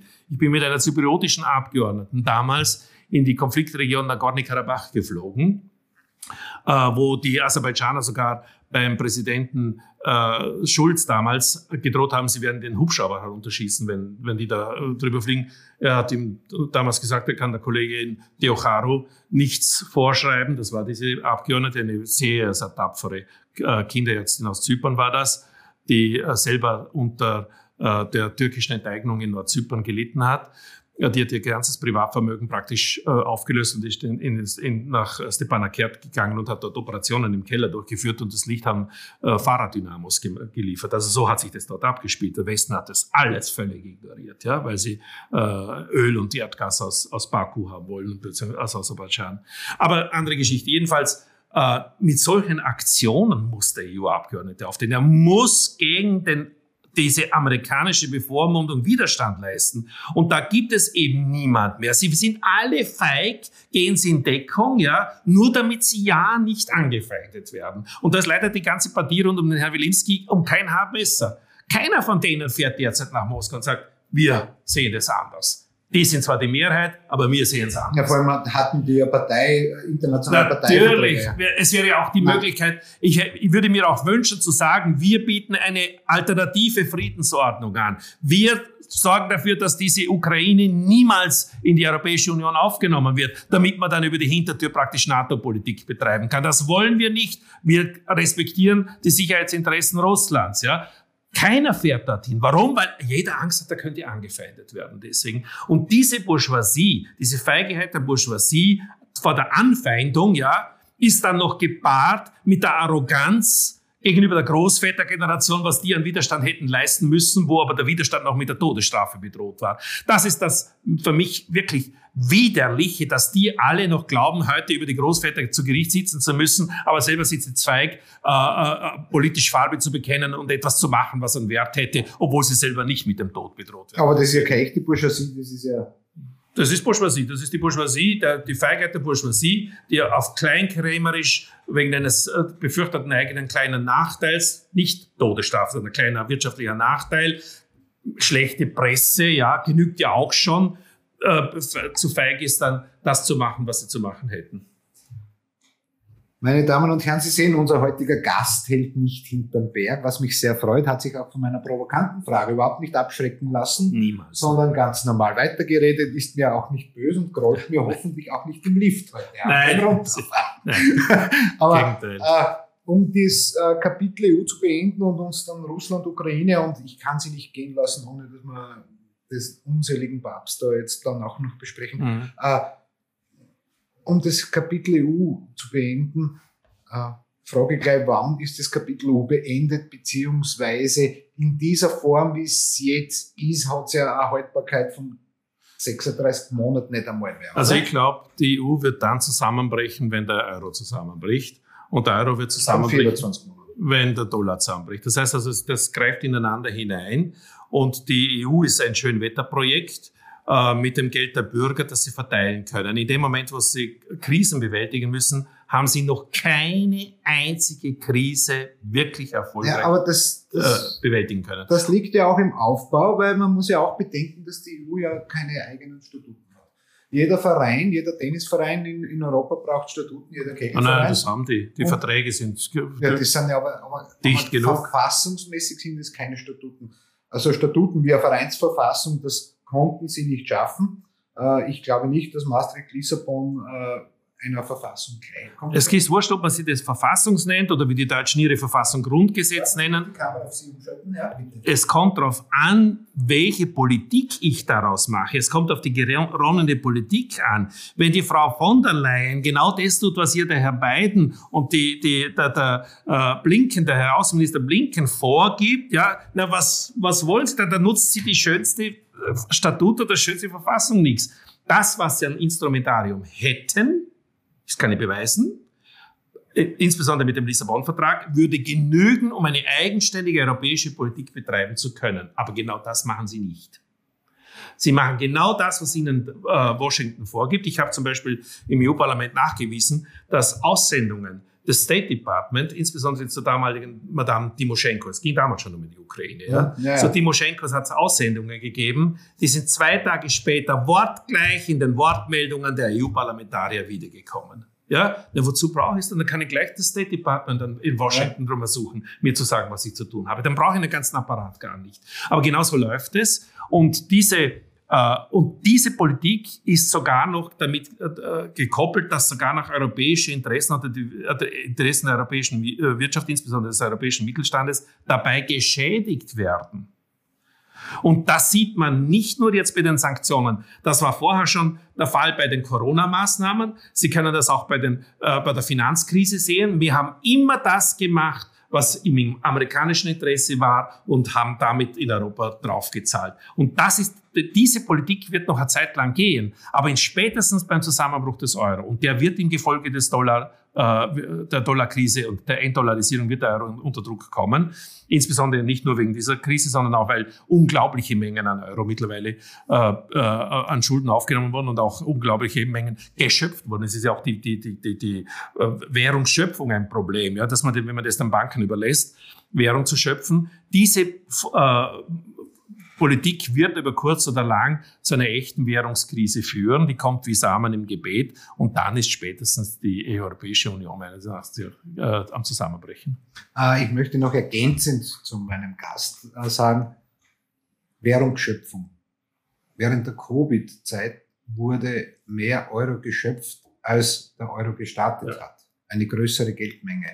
Sie können sich vorstellen, was passiert, aber Sie wissen eh, bei Inflation sind wir alert, wir berichten täglich darüber. Äh, ich habe jetzt noch eine Frage in puncto EU, Ukraine, Washington. Mhm. Ich wollte noch, Entschuldigung, eine Ergänzung noch machen. Sanktionen. Die EU macht das, was die Amerikaner machen. Verlangen, sie machen es selber gar nicht. Sie verlangen es ja. Sehr schön. Wir zwei wir sind eine Person ja. eigentlich. Äh, es geht darum, während wir die steirischen Apfelbauern daran hinderten, nach Russland äh, Äpfel zu exportieren, und die steirischen Apfelbauern sind das geringste Problem, äh, und wir unsere Handelsbilanz, die EU-Staaten mit Russland seit 2014 ordentlich geschrinkt, also zusammenbrechen haben lassen, hat sich die Handelsbilanz der USA mit Russland ordentlich erweitert. Und genau so wird es jetzt bei diesen Maßnahmen wieder sein. Das kann ich Ihnen garantieren. Die Amerikaner haben ihre Interessen und lassen uns für ihre Interessen zahlen. Und das ist das große Problem. Aber das war schon, Bachemer wurde 2016 gegründet, wir haben das immer schon so geschrieben. Und leider Gottes fallen unsere idiotischen, ich habe kein anderes Wort, Politiker immer wieder drauf rein und machen mit. Und dreimal dürfen sie raten, wenn die Chinesen äh, jetzt all along äh, Gas- und Energieprodukte die Russen an die Chinesen liefern, äh, wo die Chinesen das hinverkaufen werden. Denken Sie einmal drüber nach. Und dann denken Sie auch drüber nach, wer in Sachalin Öl produziert. Auch wenn die Namenstafel ausgetauscht wurde, wer produziert dort das Öl? Weil das sind amerikanische Produktionsanlagen und das wird sicher nicht von den Amerikanern, oh, jetzt haben wir Sanktionen aufgegeben. Nur die EU-Politiker äh, und allen voran der Herr Nehammer und unser Verteidigungsminister glauben daran. Das ist ein kleiner Ausflug, schade. Ich möchte, nur, nein, ich möchte nur an, den, an eine, Aussage, an eine Aussage des damaligen äh, Außenministers Alois Mock, Gott hab ihn selig, erinnern, vor der äh, Volksabstimmung über den EU-Beitritt, als massiv äh, als Hauptgrund dargestellt wurde, dass wir an einer europäischen Entwicklung teilnehmen sollen und dass ein vereintes Europa entstehen muss als Gegengewicht zu den USA, damit man sich sozusagen von den USA unabhängig machen kann. Was ist gekommen? Wir sind noch stärker von den USA dominiert als davor. Die Amerikaner haben genau gewusst, dass sie viel leichter tun, wenn sie eine Europäische Union vor sich haben, der sie diktieren kann, was sie, was sie haben wollen und nicht mit 20, 30 Mitgliedsländern äh, einzeln äh, reden müssen. Das heißt also, das war in deren Interesse und das kann man jetzt mittlerweile, glaube ich, locker nachvollziehen. Die Europäische Union ist zu einem verlängerten Arm amerikanischer Interessen geworden, wobei die amerikanischen Interessen stets Vorrang haben. Äh, Hen hat ja mal gesagt, America first. Äh, während die Europäische Union jeweils das Nachsehen hat und die, die, die Kosten dafür zu tragen hat. Also von wegen Unabhängigkeit. Also diese, dieses Hauptargument neben dem Friedensprojekt Europa ist das das zweite Hauptargument gewesen, dass man den Österreicher verklicktet hat. Die Österreicher haben es geglaubt, äh, dass das dass wir damit sozusagen ein Gegengewicht zu den amerikanischen Interessen und unabhängig von den amerikanischen Interessen werden. Und genau das Gegenteil ist eingetreten.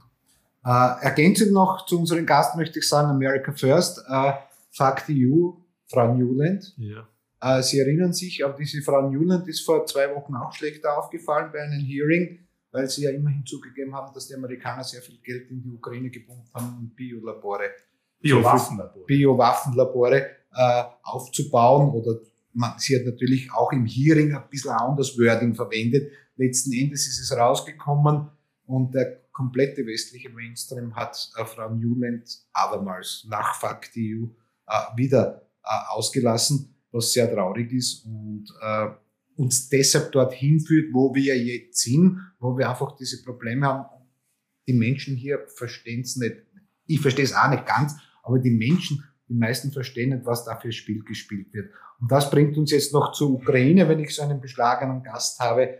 Äh, was dürfen wir uns vorstellen? Äh, es wird sicher viele geben, die Bachheimer Leser vielleicht eh nicht so, äh, die ein bisschen ängstlich sind jetzt wie kann das weitergehen? Was ist vorstellbar? Und was ist der Worst Case? Also zunächst einmal empfehle ich einen Blick in die Geschichte. Ja? Man soll mir bitte zeigen, wie häufig Russland Europa angegriffen hat. Oder wie es umgekehrt ist. Ja? Es ist nämlich genau umgekehrt. Äh, das heißt, die äh, Russen haben kein Interesse, europäische Staaten anzugreifen. Sie haben ein Interesse, mit den europäischen Staaten Handel zu betreiben. Und jetzt kommt das Allerwichtigste. Sie haben immer ein Interesse gehabt, mit Deutschland zusammenzuarbeiten. Und genau das haben die Amerikaner immer verhindert. Und ich möchte hier ein Buch in die Kamera halten. Das ist die deutsche Übersetzung. Das ist von Zbigniew Brzezinski. Die einzige Weltmacht heißt es, ist im Kopfverlag im Jahre 2005, glaube ich, ja, 15, pardon, im Jahre 2015 in deutscher Übersetzung erschienen. Die Original, ja, äh, der Originaltext, damit die Leser gleich sehen, ja. Der Originaltext ist in Englisch, heißt The Great Chessboard, also das große Schachspiel. Und äh, dieses Buch sagt ziemlich deutlich, dass es immer äh, Haupt, eine Haupt, ein Hauptaxiom der amerikanischen Politik war, zu verhindern, dass Deutschland und Russland zusammenarbeiten. Noch viel ärger war ihnen die Vorstellung, dass Frankreich, Deutschland und Russland zusammenarbeiten können. Das, diese Gefahr hat es damals unter äh, Gerhard Schröder, Jacques Chirac und seinem gewollten Nachfolger Dominique de Villepin gegeben. Die hätte tatsächlich eine europäische Unabhängigkeit bedeutet. Das haben sie also unglaublich professionell hintertrieben, indem sie den Dominique de Villepin äh, verhindert haben als nächsten Präsident und den Jacques Chirac absolviert haben und, den, äh, und die nächste mediale Dominanz, die sie in Deutschland haben, auch gegen den Gerhard Schröder eingesetzt haben. Also Gerhard Schröder weiß ganz genau, warum er nicht mehr Kanzler ist und warum die Frau Merkel Kanzler wurde. Und diese, diese, äh, diese, sozusagen, diese historische Betrachtungsweise fehlt derzeit. Die äh, Russen haben darauf vertraut, dass es tatsächlich zu keiner NATO-Osterweiterung kommt. Sie fühlen sich zu Recht getäuscht. Das ist sehr ungesund, die Russen zu täuschen. Das soll man nicht tun. Man ja. soll grundsätzlich keine anderen Völker und Deutsch, ja. Staaten täuschen, aber da, bei den Russen ist es besonders dumm, wenn man das macht. Die Russen haben lange Zeit, ich behaupte zu lange zugeschaut. Sie hätten spätestens wie der Westen und auch damals unter Federführung äh, einer äh, Soros-Stiftung und unter Federführung der Europäischen Union den Maidan, diese Maidan-Aufstand organisiert haben, der wo ja bis heute ungeklärt ist, wer dort überhaupt auf wen geschossen hat. Ja? Und wie viele Milliarden? Und, und wie viele Milliarden dort hingeflossen sind. Aber da hätten sie das machen sollen, meiner Ansicht nach, was sie jetzt in Kasachstan gemacht haben, nämlich innerhalb von wenigen Tagen für Ruhe und Ordnung zu sorgen. Und der gewählte Präsident Janukowitsch wäre dann an der Macht geblieben. Das haben sie leider versäumt und damit sind dort Büttel der äh, äh westlichen Allianz an die Macht gekommen, der Reihe nach, hochkorrupt, äh, mit Oligarchen äh, verbandelt, die Milliardenbeträge in den Westen verschaufelt haben. Und wo sie jetzt sogar, das wird ja immer wieder verschwiegen, auch der Herr Zelensky sogar seine ganze Opposition hat einsperren lassen, hat ja zum Teil Oppositionssender. Also all das, was man dem Putin vorwirft, jetzt hat der Herr Zelensky alles schon gemacht gehabt, weil er gemerkt hat, dass er die nächsten Präsidentschaftswahlen verliert. Er hat ja auch den Poroschenko, seinen Vorgänger, sogar inhaftieren lassen. Also das hat alles der Westen akzeptiert. Warum? Weil wir dort äh, eine, eine Ebene hatten, um gegen Russland sozusagen äh, militärisch äh, eine, äh, eine militärische Option vorzubereiten bis hin zu Biowaffenlabors. Und das alles findet heute noch die Zustimmung von ehemaligen Friedensbewegten. Das ist so unfassbar, dass man sieht, wie sich die Paradigmen verändert haben. Ehemalige friedensbewegte Parteien sind heute die Oberkriegstreiberparteien, wie die Grünen zum Beispiel ja. in Deutschland. Äh, ehemalige äh, äh, Journalisten, die gegen die NATO-Nachrüstung waren, sind heute jene, die das bejubeln, wenn hunderte Milliarden an Euro zusätzliche Budgetausgaben für die Aufrüstung ausgegeben werden. Akzeptieren, dass der Herr Zelensky mit Neonazi-Truppen agiert. Ja, diese äh, Azov. Azov und auch die, die Banderas-Milizen, das sind eindeutige Neonazi Truppen. In Österreich wird gefragt, ob der Herr Küssel eine Gefahr darstellt oder nicht, aber wir schauen zu, wie der Herr Zelensky mit unserem Geld Neonazis finanziert und die dort unglaubliche Kriegsverbrechen äh, verüben. Es wird nicht darüber berichtet, was übrigens in Serbien in den Medien nachvollzogen werden kann, also vor der Haustür dass diese Leute in Mariupol, die, die russischstämmige Bevölkerung, die es ja dort sehr stark gab, Mariupol ist sogar, glaube ich, mehrheitlich russisch besiedelt gewesen, als Geiseln genommen haben, der Reihe nach der Leute erschossen haben auf den Verdacht hin oder mit der Behauptung, sie seien russische Spitzel und so weiter. Ja, das wird alles in unseren Medien totgeschwiegen. Es wird ein Narrativ, ein völlig einseitiges Narrativ den Menschen transportiert. Und da hoffe ich nur, dass äh, erkannt wird, was, dass es sich hier in Wirklichkeit um eine Geo politische Frage handelt und nicht um Demokratie, sondern es geht um die Frage, und deswegen ist ja auch China auf der Seite Russlands, es geht um die Frage, wer hat auf der eurasischen Kontinentalplatte das Sagen? Die Amerikaner alleine oder müssen sie sich die Macht mit Russen und Chinesen teilen?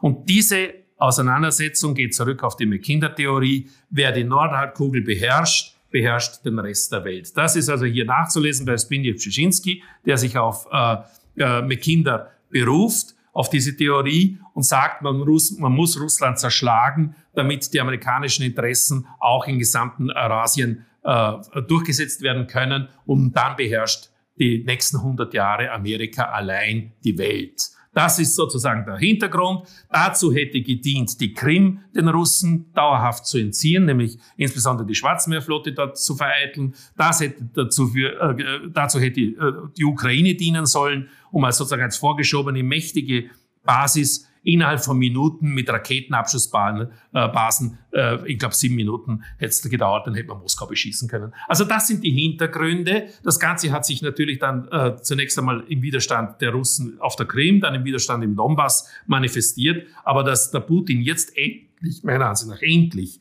äh, die, die, äh, die, die äh, das Vorgehen gegen die Ukraine, gegen diesen Vasallenstaat der NATO und der Amerikaner gemacht hat, ist hoch an der Zeit gewesen. Und das wird, so krass es klingt, aber das wird, wenn das gelingt, der Friedenssicherung in Europa dienen und nicht der Kriegsvorbereitung. Also diese Behauptung ist besonders dumm. Wenn man mit den Russen eine Friedensordnung konstruiert, dann hält sie. Und das ist im europäischen Interesse. Es ist nicht im europäischen Interesse, die dummen Opfer eines nächsten Krieges für die Amerikaner zu spielen. Das ist nicht europäisches Interesse und das wünsche ich mir auch nicht weder für meine Kinder noch für meine Enkelkinder. Meine Damen und Herren, Sie haben an dem Bild jetzt gesehen, ich habe ein paar Mal schon umgeschalten, weil wenn unser Gast die Stimme senkt, dachte ich immer, er hört auf und dann auf einmal atmet er noch einmal ein und bringt noch einmal absolut wichtige Tatsachen. Äh, aber nur zur Erklärung, warum umgeschalten wurde. Ich möchte noch zwei süß dazu anbringen. Äh, das eine ist, Zbigniew Brzezinski ist ein polnischer Einwanderer gewesen, der in die 60er Jahre nach Amerika gegangen ist und der unter 40 war und in den Pool, der kleiner war als die Pool der amerikanischen Astronauten, äh, der Most Valuable Americans gewählt wurde. Dieser Mann hat mit seinen strategischen Überlegungen in den 60er Jahren bereits den amerikanischen Administrationen im Weißen Haus schon sehr geholfen und war unter 40, wie gesagt, als Most Valuable American tituliert. Seine Söhne hat er beide untergebracht im Wahlkampf äh, Obama-Kerry. Äh, einer war beim Obama, einer war beim Kerry. Danach ist Brzezinski leider, oder wie kann man sagen, verstorben. Äh, er lebt jetzt nicht mehr. Die Söhne leben noch weiter und sind in Washington aktiv. Und das nächste Appelsin, ich habe vorige Woche es schon erzählt, äh, was der, unser Gast hier gesagt hat. Das stimmt nämlich völlig, dies, die Ukraine wird ausgehungert. Wenn Sie sich das GDP der letzten 30 Jahre anschauen, Ukraine ist, glaube ich, das einzige Land der Welt, welches äh, ein geringeres GDP pro Kopf hat als äh, 1990. Und ausgeraubt wurde es durch den Westen, durch westliche Konzerne, aber auch durch diverse Strategen, äh, Oligarchen und auch sonst. Und wer jeder jetzt hier irgendwo herumheult und rettet dieses Regime. Rettet die Ukraine, finde ich auch okay, aber rettet dieses Regime in der Ukraine, äh, der kann das, wenn er bei Troste ist, eigentlich nur machen, wenn er schlecht informiert ist. Und von schlecht informierten Maskenträgern im Praterstadion mit Bundespräsidenten zuhören, äh, haben wir eigentlich genug. Das kennen wir von Black Lives Matter und so. Das nie gut aus und es ist immer peinlich, wenn man dann dabei war und so. Also ich empfehle schon noch einmal nachzudenken, was in der Ukraine in den letzten acht Jahren politisch passiert ist und vor allem in den letzten 30 Jahren wirtschaftlich passiert ist. Äh, der Herr Magister Stadl hat das wunderbar angesprochen. Äh, er ist der Gast, aber ich muss mir auch immer ein bisschen wichtig machen, sonst hat es ja keinen Sinn. Äh, wie wird ausgehen, haben Sie schon gesagt? Also Zunächst noch eine Ergänzung zum Zbigniew Brzezinski, damit man die Bedeutung dieses Mannes sieht. Er war einer der führenden Köpfe des Council on Foreign Relations. Dieses Council ist jene äh, Ebene gewesen, die seit Jahr und Tag die Bilderberg-Treffen alle organisiert hat. Das ist ja nichts anderes als eine atlantische Befehlsgabe äh, äh, atlantischer Politik an europäische Staatsmänner ist, ja, mittlerweile weltweit tätig.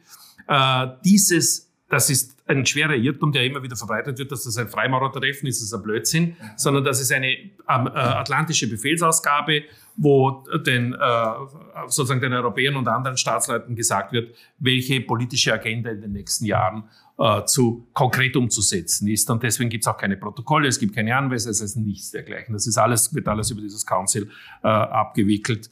Und daher dort wird, wurde auch sozusagen äh, unter anderem eben äh, osteuropäische Politik mit vorbereitet. Das wollte ich äh, noch ergänzen. Wie es ausgehen wird, ist meiner Ansicht nach klar. Russland wird die äh, eroberten Gebiete, die derzeit bereits mehr ausmachen als die Größe Großbritanniens, etwa 20 Prozent des äh, Staatsgebietes der äh, äh, Ukraine betreffen. Diese Gebiete werden sie unter ihrer Kontrolle halten. Die, den Donbass, also diese Oblaste, Donetsk und Lugansk werden sie wahrscheinlich in, den, in die russische Föderation als Staatsgebiet eingliedern, so wie sie die Krim eingegliedert haben. Also das ist völlig weg für die, äh, auch für jede künftige ukrainische Regierung. Und wenn der Herr Zelensky nicht bald die Kurve kratzt, wird er auch noch Odessa verlieren. Und damit ist die Ukraine de facto ein Binnenagrarland geworden, das keine eigene äh, äh, militärische Macht der mehr darstellen wird, sondern es wird eine neutralisierter und demilitarisierter Kleinstaat in agrarischer Struktur sein. Das wird übrig bleiben. Ja, äh, das hat der Herr Zelensky selber zu verantworten. Das hat er den Leuten auch eingebrockt. Dieser Staat wird allerdings unter sehr starkem Einfluss der galizischen Eliten stehen, die eine ganz andere Politik vertreten aus der Geschichte heraus. Es ist ja das Drama, dass eben die Ukraine nicht gleich die Ukraine ist. Die Ukraine ja. im Westen ist eine völlig andere Ukraine als die Ukraine im Osten oder im Zentrum. Das wird in, in, äh, in Europa gar nie erkannt. Und diese sozusagen ehemaligen Gebiete der, der Donaumonarchie, die heute Teil der Ukraine sind, oder Polens, die heute Teil der Ukraine sind, die werden eine ganz andere militant weiterhin antirussische Politik betreiben, aber sie wird nur noch auf äh, Sparflamme möglich sein. Und sie wird wahrscheinlich äh, unter der Kontrolle äh, Moskaus gehalten werden, dass sie da sozusagen nicht zu sehr äh, Auswüchse treibt. Sie wird eher zu einem Problem für die EU werden, weil diese Gruppierung, das sind sozusagen die Herkunftsgebiete der neonazistischen Gruppierungen. Und das wird für die EU eher ein Problem werden in den Beziehungen zur Restukraine, aber es wird nur mehr eine Restukraine übrig bleiben, wenn es so weitergeht. Eine so klare Aussage haben wir noch von niemandem gehört, aber ich freue mich darüber. Danke vielmals. Äh, Sie haben eine klare Vorstellung, wie das ausgeht. Zum Abschluss, wir haben schon zehn Minuten überzogen, der Kameramann, der Arme muss auch haben, äh, aber ich kann den Magister Stadler natürlich nicht gehen lassen, äh, ohne ihn darauf anzusprechen, auf den Einflussverlust der katholischen Kirche in unserer Gesellschaft. Das ist ein großes Thema, ich weiß, das kann man in drei Minuten. Äh, äh, und vor allem, es gab sehr verstörende Wortmeldungen aus dem Vatikan zu dem Ukraine-Krieg. Ja, ja. äh, wie, wie kann ich mir das vorstellen, als Ministrant im Dom zu Neuberg gewesen sein, da, äh, wo so die, die, die Kamerlengos und die Päpste dort so von sich gehen über einen Krieg und kriegerische Handlungen? Also zunächst einmal glaube ich, äh, dass der Herr Borgoglio nicht der wirkliche Papst ist. Ich, halt, ich sage, nenne der immer nur ein Bischof in Weiß. Ähm, äh, aber nicht der Papst. Für mich ist der Papst nach wie vor Benedikt XVI. Und der Herr Bischof in Weiß äh, möchte aus der Kirche keine Glaubensinstitution, die Jesus Christus gestiftet haben, für die Zukunft machen, sondern eine NGO im Rahmen der UNO. Das ist sozusagen seine Vorstellung von Kirche, von römisch-katholischer Kirche und die deckt sich mit, nicht nur mit meinem unmaßgeblichen äh, Auffassung von Kirche nicht, sondern die deckt sich auch nicht mit dem Willen Gottes. Gott hat äh, die Kirche als Stiftung der Lebenden und Getauften und der verstorbenen Getauften hinterlassen zum Heil der Menschheit und des Einzelnen. Aber nicht als NGO für die, für die UNO oder für irgendeine andere internationale Organisation. Und das ist aber die Politik des Herrn Borgoglio, des Bischofs in Weiß. Und das zeigt er jetzt besonders deutlich und meiner Ansicht nach auch besonders peinlich. Und man braucht ja nur die, äh, sich die, die Angelus äh, Gebete und die äh, frequenten äh, auf dem Petersdom, auf dem Petersplatz anschauen, sind ja kaum mehr Leute dort. Es sind also die, es gehen ja, es interessiert sich ja außer den Medien interessiert sich ja niemand ja. mehr für den Herrn Borgolia. Und das, das Entsetzliche dabei ist nur, dass der Bedeutungsverlust der katholischen Kirche unter Borgolia noch enorm zugenommen hat. Die Kirche spielt überhaupt keine Rolle mehr äh, nicht einmal mehr als NGO. Und deswegen äh, gibt es auch Kardinäle, die glauben, die Bedeutung könne man steigern, wenn man zur NGO wird. Das ist ein Irrtum und es ist vor allem gegen den Willen Gottes gerichtet. Das ist meiner Ansicht nach sogar sündhaft.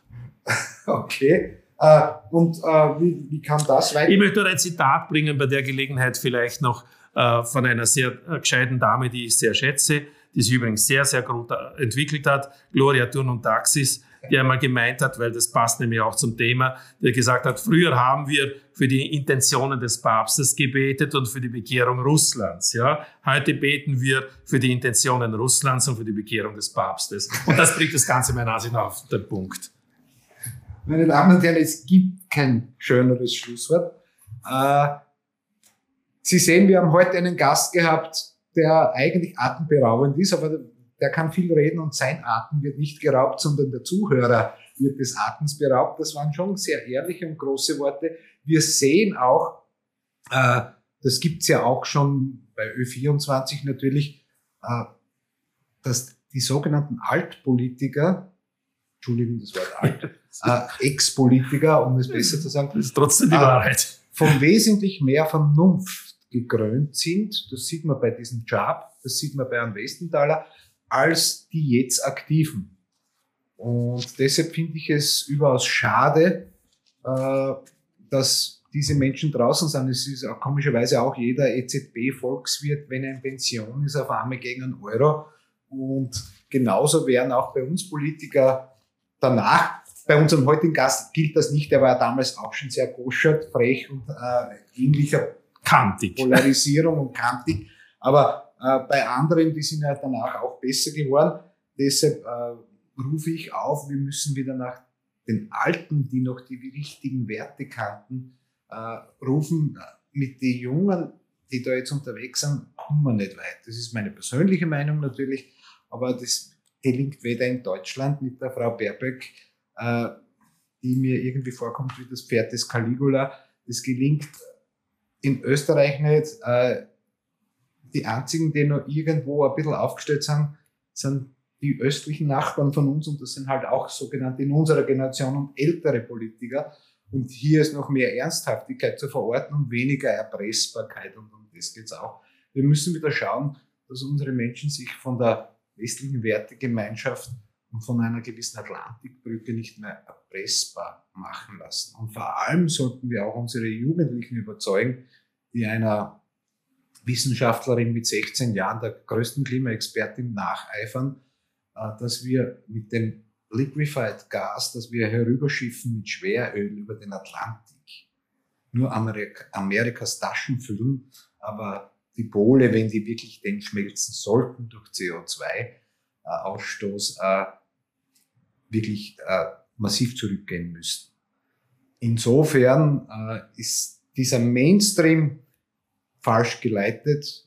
Die Jugendlichen sind falsch geleitet. Sie haben es heute, am besten, der beste Beweis war heute, wir haben noch Vernunftmenschen.